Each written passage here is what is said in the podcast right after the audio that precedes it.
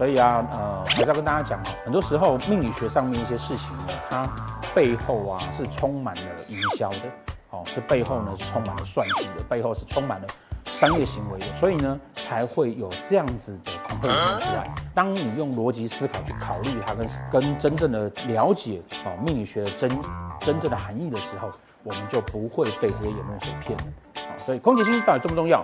空劫星很重要，可是啊。